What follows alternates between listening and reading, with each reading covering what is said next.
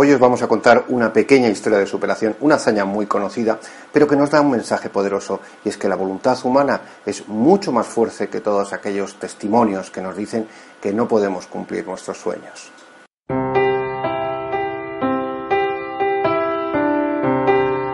Estamos hablando de un atleta legendario, de Roger Bannister. Roger Bannister fue un atleta británico que nació en 1929, estudió en Oxford Medicina y fue uno de los motifondistas más conocidos de su época, principalmente por una hazaña concreta, superar la barrera de los cuatro minutos para recorrer una milla. ¿Qué quiere decir?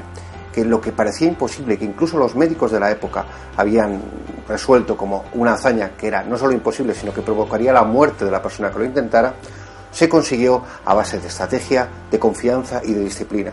Incluso el propio Roger Bannister en su biografía decía que a punto de llegar a la meta sentía que estaba casi muerto, a punto de desfallecer. No solo eso, poco tiempo después, John Landy, uno de sus eh, atletas competidores, consiguió batir en un segundo esa marca en 3.58. Un año más tarde, más de 300 corredores ya eran capaces de superar esa mítica marca, lo que llamaron la milla milagro. ¿Qué quiere decir? ¿Qué lección nos da esto?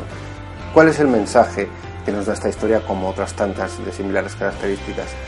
Que los mensajes que nos llegan muchas veces del exterior van a ser tan limitantes como descorazonadores y que esos inputs negativos, incluso cuando vienen de nosotros mismos, son mucho más débiles que una voluntad férrea, que una disciplina constante y desde luego tener en la cabeza que para lo que los demás es imposible, para nosotros tiene que ser el intento de ir hacia la vida que queremos llevar porque al final la vida es una carrera de medio fondo.